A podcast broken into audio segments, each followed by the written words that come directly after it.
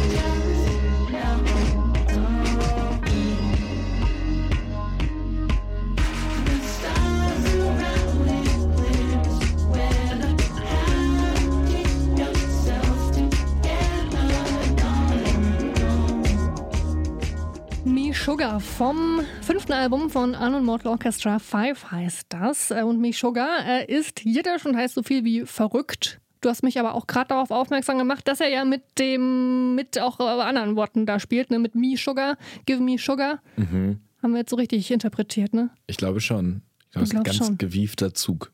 Ein ganz gewiefter Textzug. Ähm, ja, ist einer von 14 Songs. Äh, Five ist nämlich ein Doppelalbum. Man muss sich also durch einen ganzen Berg an Musik durchackern. Ruben Nielsen hat sich darauf auf, ja, wie gesagt, seine Familie zurückbesonnen. Die sind auch auf dem Album vertreten. Sein Vater spielt zum Beispiel Flöte und Saxophon und seine Mutter, die ist im Video zum Song I Killed Captain Cook zu sehen. Sie war nämlich mal äh, Miss Aloha Hula und zwar im Jahr 1973.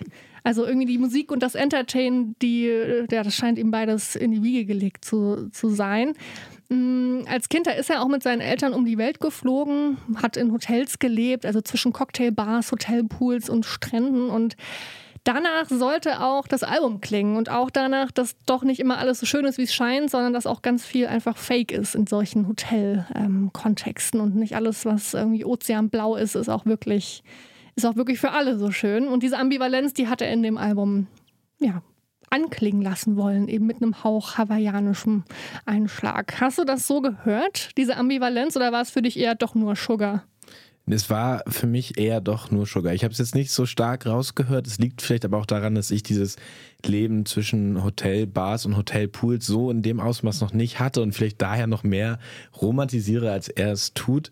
Ähm, ich fand es tatsächlich aber genau diese Ambivalenz irgendwie nicht so stark. Ich hatte eher das Gefühl, dass dieses Album wirklich doch sehr in einem Rutsch irgendwie vor sich hinläuft, ohne die, die ganz großen Widerstände, Brüche oder ähnliches und halt auch irgendwie, ja, das ist irgendwie ein bisschen stärker, aber auch leider ein bisschen Schwäche, einfach halt auch klingt wie die ersten vier Alben. Also dieser sehr typische Sound, ähm, den ich sehr gerne mag, aber der halt sich irgendwie nicht ändert ähm, sich auch durch diese Platte wieder zieht und anders als auf den vorigen Alben mir so ein bisschen diese ein, zwei Hits wählen oder die, die mal so ein bisschen einen anderen Twist haben, eine andere mhm. Idee, mhm. ähm, wie es gerade auf, glaube ich, ja, den ersten drei Alben, da waren einfach großartige Songs dabei und ich finde, hier ist es so, mir ist es ein bisschen schwer gefallen, die auseinanderzuhalten, wo der eine jetzt aufhört und der andere anfängt. Das fand ich so ein bisschen schade.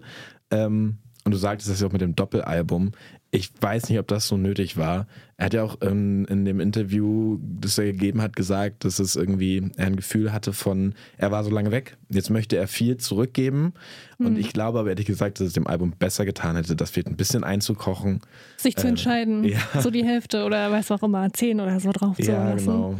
Mhm. Und dann, dann wirkt es vielleicht auch noch ein bisschen mehr, weil so, finde ich, ist es so ein bisschen, ja, irgendwie so äh, Pitchfork hat geschrieben, es ist ein langes Seufzen. Und das fand ich ganz treffend. Das ist schon hart, ein es Seufzen. Ist, ja, ja, das stimmt. Es ist ein funkiges Seufzen. Ja, es ist auch ein, also es ist auch ein schön zu hörendes Seufzen. Ne? Also es ist jetzt, finde ich schon, macht schon Spaß und kann man sich gut anmachen, aber es ist wenig da, wo man sich so richtig dran abarbeiten kann, finde ich.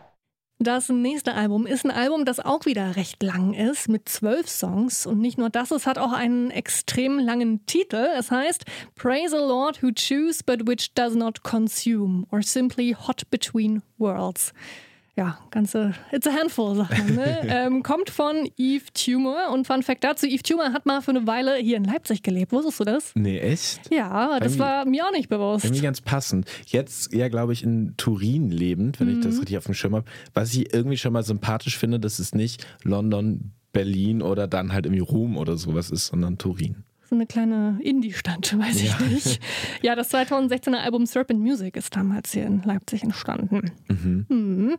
Ähm, Praise the Lord, so kürze ich das jetzt mal ab, ist jetzt das fünfte Album von Eve Tumor, kommt drei Jahre nach Heaven to a Tortured Mind und auch das neue Album spielt wieder mit diesen religiösen Symbolen und Thematiken, ne? hence der Albumtitel Himmel, Hölle und etc.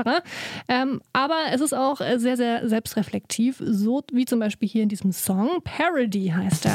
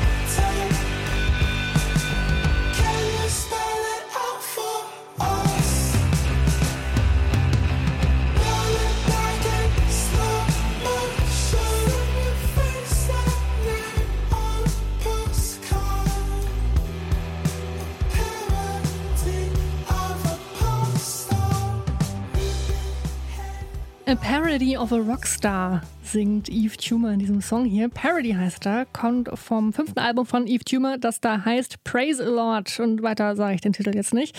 Wir haben keine Zeit hier. Ähm, ist mal wieder so ein Album aus der Kategorie Most Intimate and Personal Album von diesem äh, Act und schickt uns auf eine spirituelle Reise. Es wird mir aber nicht ganz klar, welche Position Eve Tumor jetzt eigentlich zum Thema Religion hat. Irgendwie eine sehr düstere, eine sehr ja, unklare, oder? Wie, wie ging es dir damit? Ich muss ganz ehrlich sagen, ich weiß es auch nicht. Ich war von diesem Album gleichermaßen angetan wie überfordert, ähm, weil es einfach so wahnsinnig dicht ist, sowohl inhaltlich als auch musikalisch. Ähm, ich finde es mit der Parody aber irgendwie, also of a, of a Rockstar, sehr treffend, weil wenn es, wenn es nicht so, so gut wäre, musikalisch anspruchsvoll, dann hätte ich halt wirklich auch das Gefühl, es ist eine Parodie von Rockmusik, dieses ganze Album, weil es ja einmal alles durchgespielt ist. Also das ist irgendwie so Altrock und Psychedelic und dann Faith No More Referenzen und am Ende klingt es auf einmal wie Hyperpop. Irgendwie, mhm. zumindest die Vocals, die da so um die Ecke kommen. Und ähm, ich finde, es macht sehr viel Spaß, das zu hören, aber ich verstehe trotzdem sehr wenig gefühlt. Ja, ich finde, im Gegensatz zu Animal Orchestra ist das hier aber ein Album, an dem man sich abarbeiten kann, dem halt Absolut, halt super ja. viel drin steckt. Ähm, ich hatte teilweise sogar so ein richtig schönes Emo-Gefühl beim Hören, irgendwie, was die Texte mhm. angeht oder der ganze Vibe. Ähm, auch so nice Pop-Melodien und dann aber trotzdem sehr ausladend, intensiv ähm, und mit so einem dröhnenden Bass, der sich eigentlich durch alle Songs so durchzieht. sehr moody und echt spannend fand ich es, aber auch auf alle Fälle ähm, ja teilweise sehr drüber und sehr viel. Aber ich glaube, ich, also ich bin mir eigentlich mittlerweile beim irgendwie dritten Mal hören sicher, dass ich es richtig gut und ähm, sehr gelungen ähm, und sehr ja, schön finde. Mal gucken, ob es auf irgendwelchen Toplisten landet. Ich könnte es mir vielleicht vorstellen. Ja, voll. Also ich finde auch ähm, für so, wir sind ja noch recht früh im Jahr, aber es ist schon so ein Contender für, für Listen, die dann am Ende des Jahres entstehen, weil es einfach ja, sehr, auch sehr eigen ist und sehr besonders. Und ich glaube nicht, dass da jetzt ein in dem Sinne vergleichbares Album irgendwie von anderen KünstlerInnen um die Ecke kommt. Ähm, und ja, auch irgendwie bei äh, Eve Tumor war ja vorher auch noch deutlich elektronischer mhm. oftmals. Und ähm, das finde ich dann auch irgendwie, ja, man, man merkt einfach, dass da so eine, so eine künstlerische Idee hintersteht, ähm, vor der musikalischen vielleicht sogar noch, die sich dann eher in der Musik ausdrückt. Und ähm, ja, also ich habe es jetzt, glaube ich, zwei, dreimal gehört und man kann es auf jeden Fall noch zwei, dreimal hören und wird immer noch weiter Dinge entdecken und ich glaube, das hört so schnell nicht auf. Hm, ein sehr extrovertiertes Ding. Ja. Dieses Album mit dem sehr extrovertierten Namen. Der Award für das kürzeste Album dieser Folge geht an Der Assistent. Ähm, nur acht Songs sind drauf. Tom Hessler ist dafür verantwortlich. Der ist nämlich der Assistent. Ähm, den kennt ihr vielleicht von der Band Fotos. Da macht er eher so New Wave, Shoegazy-Kram als der Assistent. Da macht Tom Hessler aber Lo-Fi-Pop mit Dub-Einflüssen. Und wir reden gleich mal drüber, woher diese Dub-Einflüsse so kommen. Vorher hier aber ein kleiner Einblick in das selbstbetitelte Solo-Debüt von Der Assistent. Das ist der Song Domino.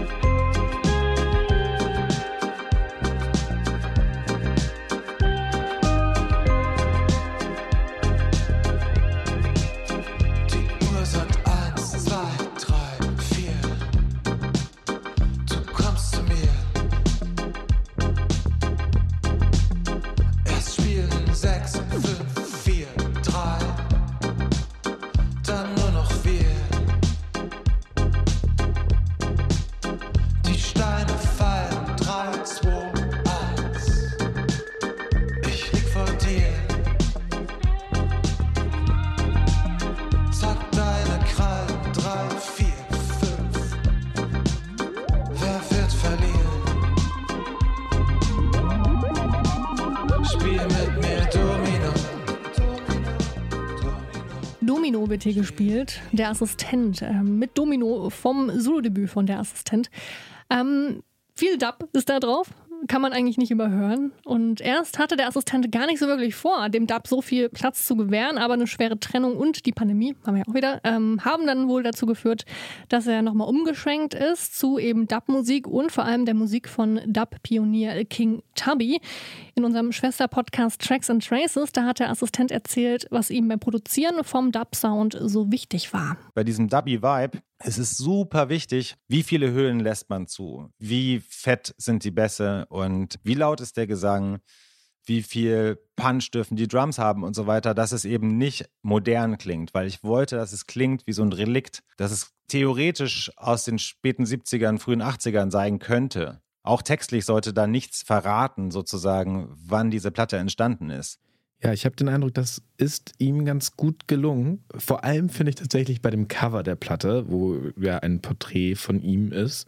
Ähm, und dieses Foto sieht wirklich nach den 70ern aus. Das sieht und, sehr Falco-esk aus. Ja, voll. Oder? Auch gerade dieser, dieser Schatten im Gesicht. Und hm. ähm, ja, aber es ist immer eine schlechte Idee, in Podcast über äh, Visuelles zu sprechen. Könnt ihr ja googeln. Ja, voll. Und äh, auch musikalisch, finde ich, ist das aber gelungen. Auch dieses äh, textliche. Ähm, das halt ja eben nichts verrät, sondern sehr die Texte sehr allgemein gehalten sind und irgendwie extrem viel Interpretationsspielraum lassen. Einzig, da habe ich manchmal das Gefühl, es geht eigentlich wirklich nur um Einsamkeit und Zweisamkeit, so ein bisschen. Ähm, aber ich, also kann es ja irgendwie auch niemandem äh, verübeln. Und äh, alles in allem finde ich es wirklich eine sehr, sehr schöne Platte, die halt irgendwie diese dicke Ladung Dub ähm, verbindet mit so ein bisschen auch weirden Klängen und dann aber wiederum aus so einem ganz typischen Staatsakt-Sound. Hm, ja. ähm, also das ging so, ich habe es angefangen zu hören, ich war so, ja, das ist doch bestimmt bei Staatsakt erschienen und es passt da perfekt rein. Ich finde, es macht, macht ganz viel Spaß und ähm, ja, der Assistent hat ja auch bei Tracks and Traces gesagt, dass es eine Platte ist, die vor allem auch im Hintergrund funktionieren soll das tut sie auf jeden Fall. Ich finde sie aber auch ein bisschen verschenkt im Hintergrund, weil ich finde, das macht einfach sehr viel Spaß, auch aktiv zuzuhören und eben in die einzelnen Spuren äh, reinzugucken und ähm, sich so ein bisschen in das Album reinzulegen. Mhm. Nochmal zum Thema im Hintergrund hören. Das ist nämlich immer so mein Problem mit so Dub- und Reggae-Sachen, dass sie mir oft einfach zu entspannt sind und ich mich zu sehr einlullen lasse und eben nicht genau hinhören kann. Ähm, ich tue mich damit immer so ein bisschen schwer und du hast es ja auch gerade schon ange, ange, anklingen lassen. Ähm, der Assistent hat äh, eben auch dazu äh, seine Meinung gesagt, denn er findet es ja gar nicht schlimm, wenn Leute es irgendwie Easy Listening nennen. Im Gegenteil, er empfindet empfindet das eigentlich eher als Kompliment. Der Tontechniker von Why Can't We Live Together soll ja angeblich eingeschlafen sein beim Tracking des Liedes. Das wurde wohl in der Nacht aufgenommen und ich finde das nach wie vor ein Kompliment. Diese Musik hat ja so eine Lullaby-Funktion, die kann einen einfach so beruhigen, einen einlullen und letzten Endes ist das in dieser Zeit, wo Popmusik nur noch aus Clip-Limiting besteht und jedes Signal soll eigentlich, jeder Hook soll auch die ganze Zeit sagen, hör mir zu, hör mir zu was es unglaublich anstrengend macht, Radio zu hören, weswegen ich das auch gar nicht kann. Ich kriege da sofort Kopfschmerzen. Und diese Platte sollte sozusagen gegenteilig funktionieren. Ich wollte, dass man die Musik im Hintergrund laufen lassen kann. Dass man sich auch dabei unterhalten kann, wenn man möchte, oder einfach nur bekifft auf der Couch sitzen und langsam wegdösen. Ja, also er findet es nicht schlimm, wenn man einfach nur wegdöst. Nee, ich kann es mir auch echt gut vorstellen. Damit hier auch nochmal ein Shoutout an diese Tracks and Traces Folge, die ihr euch natürlich anhören könnt. Ähm, den Song W hat der Assistent da auseinandergenommen. Neu auf der Playlist.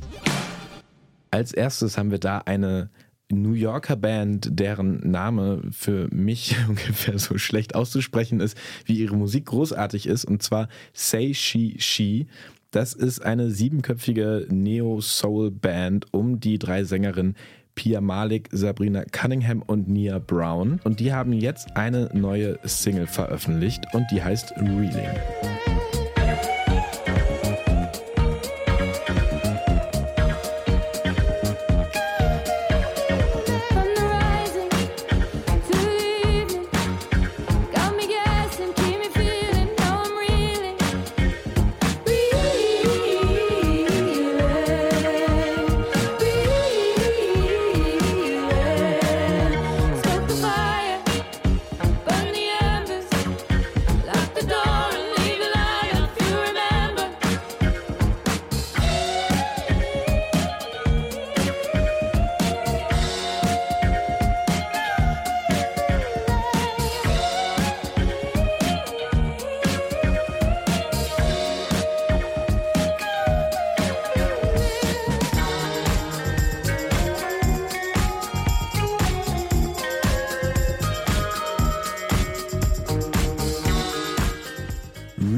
War das von Say She She, ein Song gegen die Dystopie und äh, für das Klammern an das hoffentlich besser werden der ökologischen Situation, in der wir uns befinden.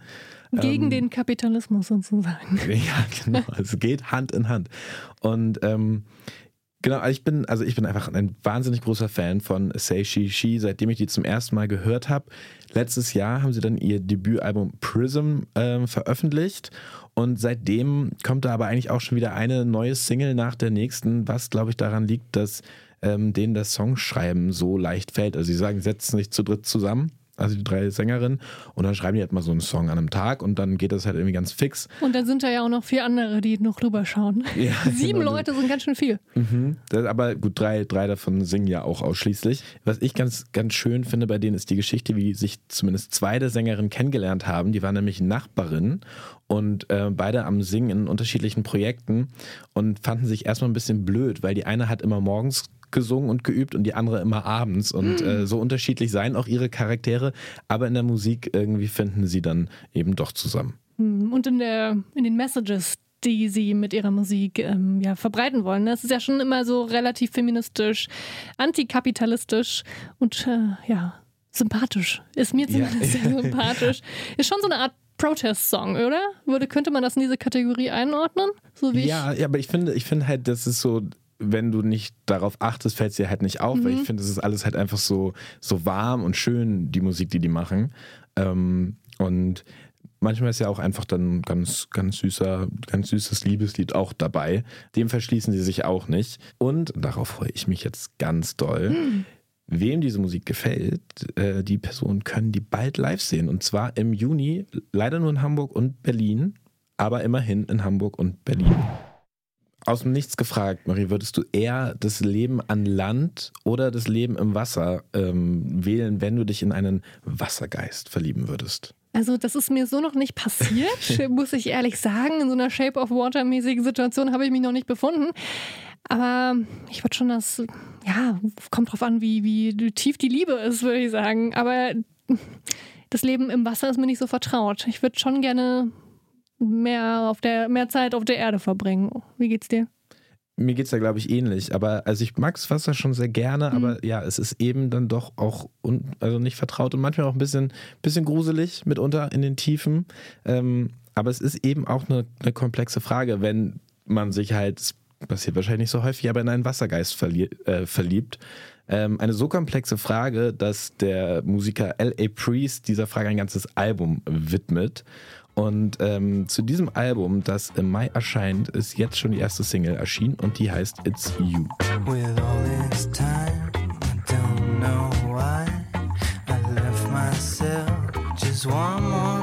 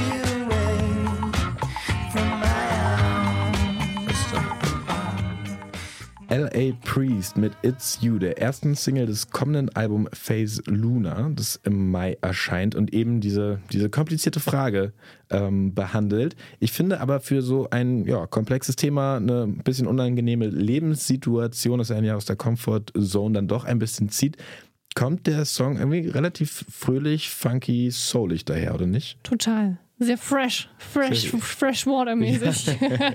ja, und sehr bouncy, so eine bouncy Bassline, mhm. die da so irgendwie sich auch hier wieder irgendwie durchzieht. Er hat das ja wohl in Mexiko geschrieben, das Album, um sich eben auch vom Ozean inspirieren zu lassen. Ich frage mich am Ende, wo diese Metapher so hin will. Denn ich hoffe, es ist eine Metapher. Ich hoffe, er hat sich nicht wirklich die Frage gestellt, was er tun würde, wenn er sich in einen Wassergeist ähm, verliebt. Und im Video zu dem Song ähm, ist es aber irgendwie eine Frau, die sich nicht in einen Wassergeist verliebt, sondern in so einen Fettberg. Das ist ja mein Lieblings-Fun-Fact. Ja, in, den, in der Kanalisation von London gibt es so einen riesigen Fettberg. Ah, ähm, und der ist in dem Video, taucht der auf. Mhm. Klingt schrecklich. Quirky. Ja. Also ich finde, der Song klingt ganz toll, das Video, das habe ich noch nicht gesehen, das klingt ganz schrecklich. Am Ende haben sie auch ein Kind. Fettbergkind. Ein Fettbergkind, ja. Nee, äh, so ist LA Priest, glaube ich einfach. Das ist ein lustiger, gaggiger Typ. Das ist einfach immer so, so schöne Indie-Sounds, die manchmal ein bisschen verdreht sind, manchmal nicht, manchmal klar, manchmal komplett in Metaphern versunken, manchmal weiß er selbst, glaube ich, nicht, wohin er damit möchte. Und das finde ich eigentlich ganz schön. Ja, mir gefällt das auch sehr gut. Und ich fand auch, also so im verglichen mit den vorigen Sachen hat mir auch irgendwie gut gefallen, dass es halt eben, ja, diese Bassline, die du angesprochen hattest, und dass es irgendwie so ein bisschen funky ist und irgendwie noch so ein bisschen, ja, man hört halt Mexiko und das Meer, finde ich. Und das gefällt mir gut. Wer Mexiko und das Meer live on stage in Deutschland sehen möchte, kann auch LA Priest live sehen, wieder in Hamburg und Berlin, allerdings erst im September. In gut einem Monat erscheint Multitudes, das neue Album der kanadischen Sängerin Feist. Und vier Songs aus dieser Platte sind jetzt schon erschienen. Und der neueste heißt Borrow Trouble und klingt so.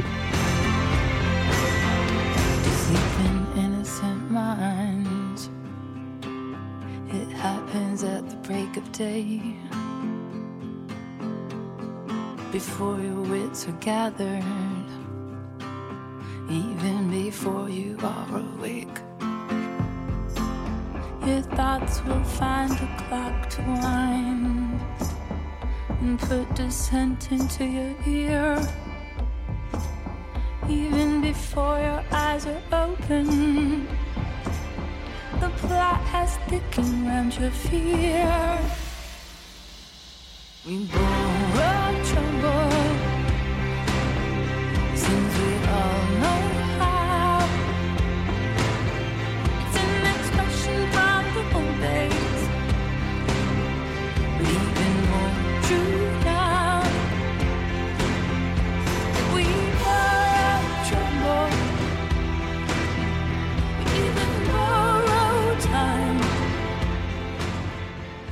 Feist war das mit Borrow Trouble und ja, Borrow Trouble, es geht um Ärger. Das finde ich eigentlich einen ganz, ganz interessanten Gegensatz zu ihrer Stimme, die ja doch eigentlich immer eher sanft daherkommt. Mhm. Aber irgendwie der Song ist es ja gar nicht mal, ist ja gar nicht mal so sanft und am Ende wird ja auch ganz schön rumge, naja, rumgeschrien ist übertrieben, aber da wird der, der Ärger, dem wird auf jeden Fall verbal Luft gemacht. Man hört ihn, ja. Man hört ihn. Mhm. Und tatsächlich war wohl auch die Produktion des Songs ganz schön äh, troubelig ähm, und chaotisch.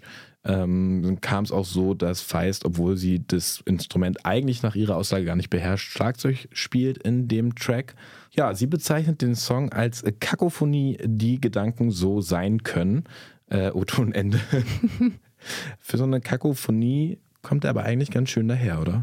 Total. Ich habe mich ähm, mal wieder, das mache ich sehr gerne, in den YouTube-Kommis rumgetrieben, mhm. weil ich immer ganz schön finde, was so Gute Fans, Quelle. Fans ähm, ja, mit der Musik verbinden und was so deren erste Eindrücke sind zu neuen Liedern und zu Videos. Ähm, und eine Person hat dort geschrieben, This song is me frolicking in a field of flowers, but everything else is on fire. Also äh, irgendwie im, im, Blumenfeld wird rumgetanzt, ähm, aber alles andere um einen herum brennt. Und genauso klang der Song für mich auch.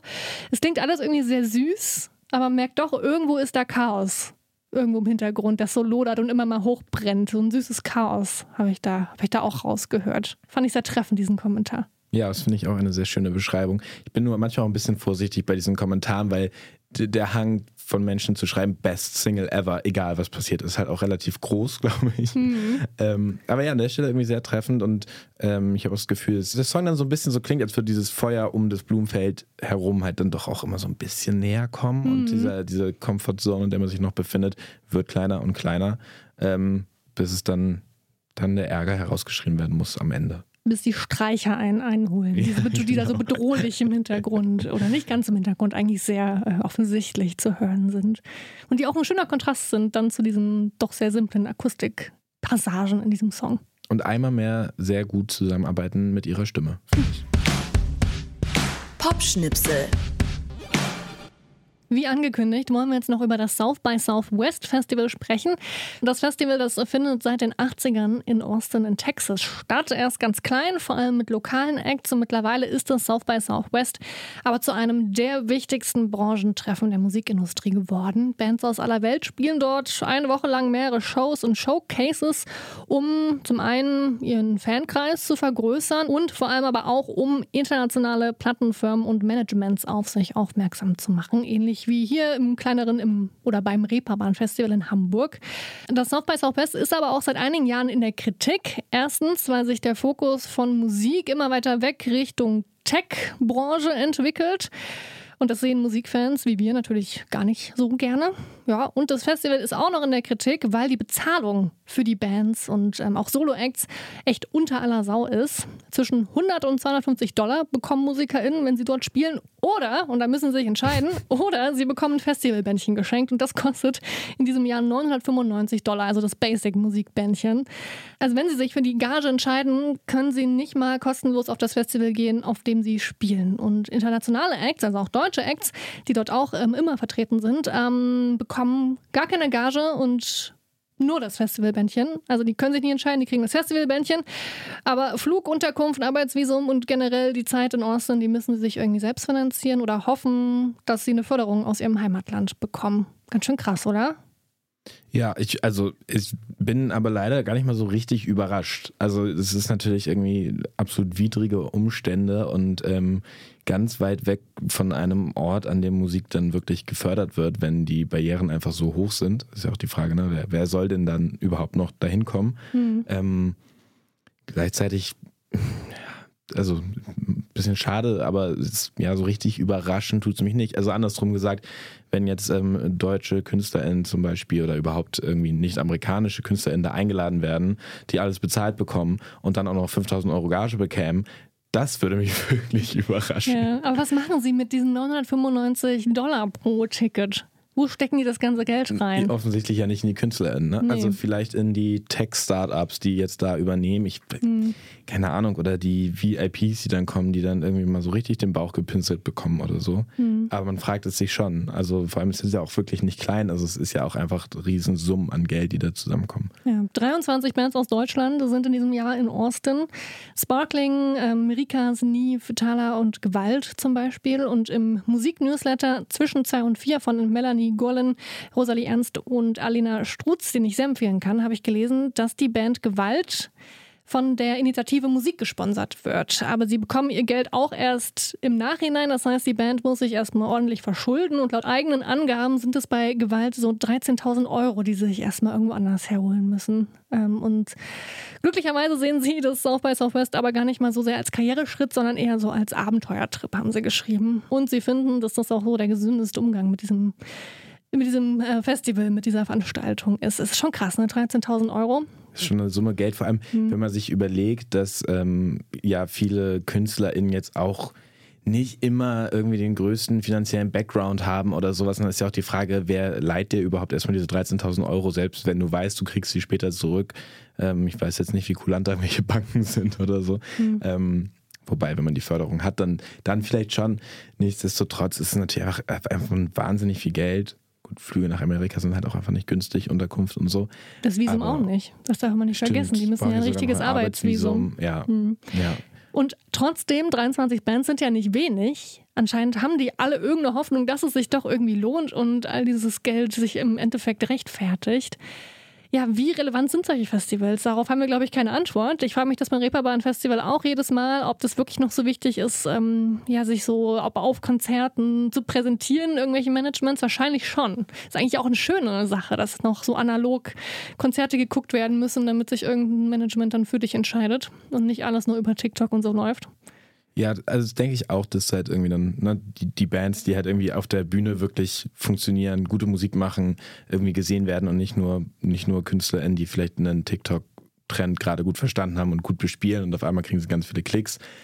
Gleichzeitig ist es halt super gatekeepisch, ne? Also ich meine, erstmal, wer geht da hin? Wer kann sich auch so ein, in dem Fall jetzt 1000 Euro Ticket leisten? Und das ist dann halt irgendwie wiederum schön, finde ich, bei TikTok, Instagram, wie auch immer, dass es irgendwie halt direkt bei den Leuten ankommt und dann nicht irgendwelche ähm, ManagerInnen oder wie auch immer zwischengeschaltet sind, die sagen, das ist gut, das ist gut und das hier braucht irgendwie niemand sehen, sondern dass es halt dann am Ende die HörerInnen selber entscheiden können. Aber alles in allem ist, glaube ich, schon ganz gut, dass es das noch gibt. Es wäre halt nur schön, wenn es irgendwie unter besseren Umständen stattfinden könnte. Mhm, auf alle Fälle. Vielleicht wird es das ab dem nächsten Jahr oder ab in ein paar Jahren, denn die Union of Musicians, ähm, die hat Anfang Februar einen offenen Brief an das Festival geschrieben. Da haben wirklich tausende Bands äh, mit unterschrieben, um die Bezahlung einfach fairer zu machen, nicht nur für amerikanische Acts, sondern eben auch für deutsche und andere internationale Bands und MusikerInnen. Ja, und das war's für diese Folge hier von ähm, Keine Angst Hits. Wir sind am Ende angekommen. Ihr dürft gerne diesem Podcast noch folgen und ihr dürft auch die Playlist auf Spotify zum Podcast hören. Die heißt auch Keine Angst vor Hits und da findet ihr auch alle Songs, über die wir heute hier zumindest in der Kategorie Songs gesprochen haben. Ja, wir verabschieden uns. Wir sind Anton Burmester und Marie Einter. Tschüss. Ciao. Keine Angst vor Hits. Neue Musik bei Detektor FM.